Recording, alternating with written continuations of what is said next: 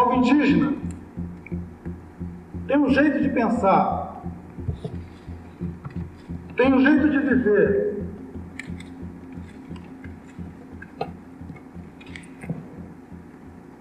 Tem condições fundamentais para a sua existência e para a manifestação da sua tradição, da sua vida, da sua cultura, que não colocam em risco e nunca colocaram a existência sequer dos animais que vivem ao redor das áreas indígenas, quanto mais de outros seres humanos. Você acaba de ouvir Ailton Krenak. Aqui, com pouco mais de 30 anos, Ailton discursava na Assembleia Nacional Constituinte, realizada entre 1987 e 1988. A Assembleia Nacional Constituinte foi um momento marcante da mudança de regime político no Brasil. Ela foi fruto de um grande movimento de conversas entre milhares de brasileiros para formular uma nova Constituição, um conjunto de leis que iriam reger a sociedade brasileira no próximo período. Naquele momento, passávamos de uma ditadura, governada por militares e baseada no autoritarismo, para uma democracia liberal, com governos eleitos pelo voto e a ampliação dos direitos e liberdades entre os cidadãos brasileiros. Essa passagem do regime ditatorial para a democracia é o que chamamos de redemocratização. O discurso de Ailton Krenak na Assembleia é bastante forte. Vale dizer que, enquanto discursava, Ailton Krenak pintava seu rosto com genipapo, fazendo uma referência às pinturas corporais tradicionais comuns a diversos povos indígenas. Quem quiser ouvir o discurso completo pode procurá-lo no YouTube. Na não aula da greve de hoje, queremos apresentar este pensador e ativista indígena brasileiro, Ailton Krenak, e sua participação na Assembleia Nacional Constituinte. Olá, essa é mais uma não aula da greve, um quadro do podcast Educadoras pela Vida, produzido pelos comandos de greve Butantã e Santa Amaro. Nas não aulas, educadoras e educadores apresentam conteúdos interessantes e diversificados. O objetivo é seguir despertando a curiosidade e o interesse pelo estudo, mesmo durante a greve da educação municipal.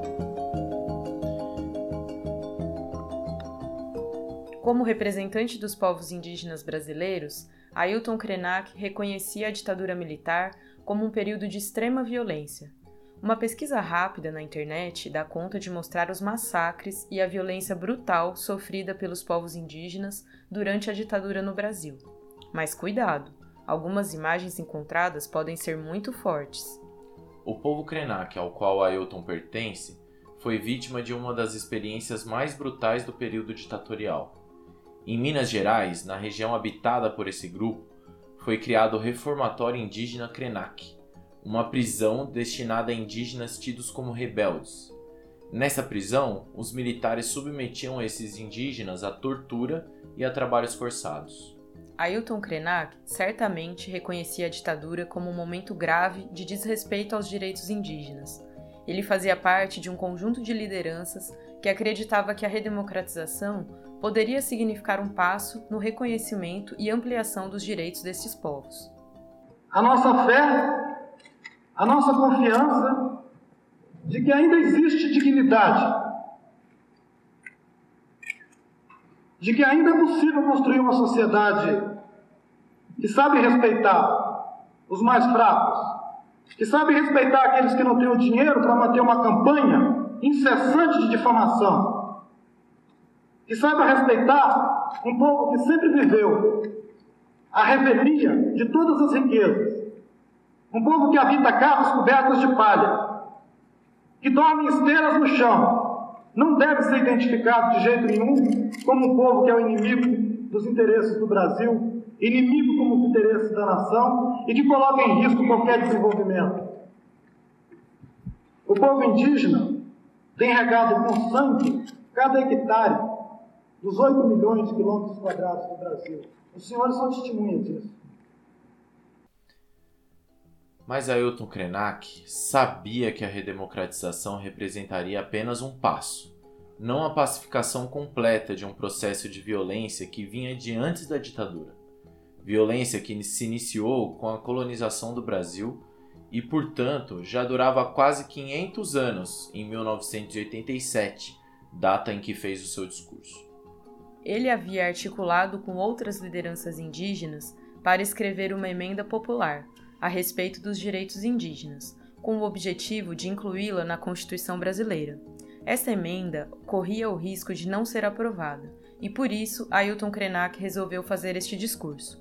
Ele denunciava a nossa submissão aos interesses econômicos de grandes empresários e fazendeiros que colocavam em risco, do seu ponto de vista, não apenas os modos de vida indígenas, mas a natureza e a existência humana como um todo.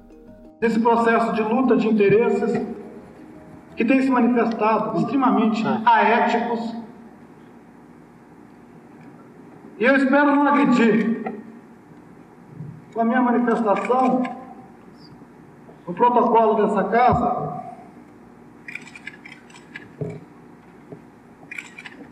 Mas eu acredito que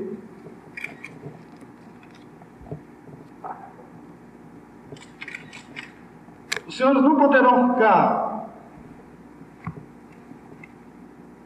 omissos, os senhores não terão como ficar alheios a mais essa agressão movida pelo poder econômico, pela ganância, pela ignorância do que significa ser um povo indígena. Como resultado dessa intervenção e da articulação de outras lideranças, foi incluído na Constituição todo um capítulo dedicado a reconhecer e assegurar os direitos dos povos indígenas. Em 2015, quase 30 anos depois de seu discurso, o povo Krenak, ao qual Ailton pertence, foi um dos principais atingidos pelo rompimento de barragens de mineradoras na cidade de Mariana. A destruição do Rio Doce, desde o interior de Minas Gerais até o litoral do Espírito Santo, é considerada o maior crime socioambiental já acontecido no Brasil, sob responsabilidade de grandes empresas de mineração. Esta situação tornou mais atual do que nunca a crítica de Ailton Krenak ao modelo econômico que temos, que explora a natureza de maneira insustentável. Em 2019, Ailton Krenak escreveu um livro intitulado Ideias para Adiar o Fim do Mundo. A sua visão de que um cenário catastrófico se aproximava e que precisávamos pensar como adiar esse fim do mundo parece ter sido uma premonição da situação quase apocalíptica em que nos encontramos hoje por conta da pandemia do coronavírus. Em um próximo episódio, iremos abordar o conteúdo deste livro, Ideias para Adiar o Fim do Mundo. Fique atento e acompanhe nosso podcast. Espero que você tenha gostado dessa não aula. Para ouvir mais episódios como este, acompanhe nossos canais de divulgação. Ninguém aprende ou ensina com medo da morte. A melhor lição que podemos dar nesse momento é a luta pela preservação da vida. Vírus circulando é grave, então é greve.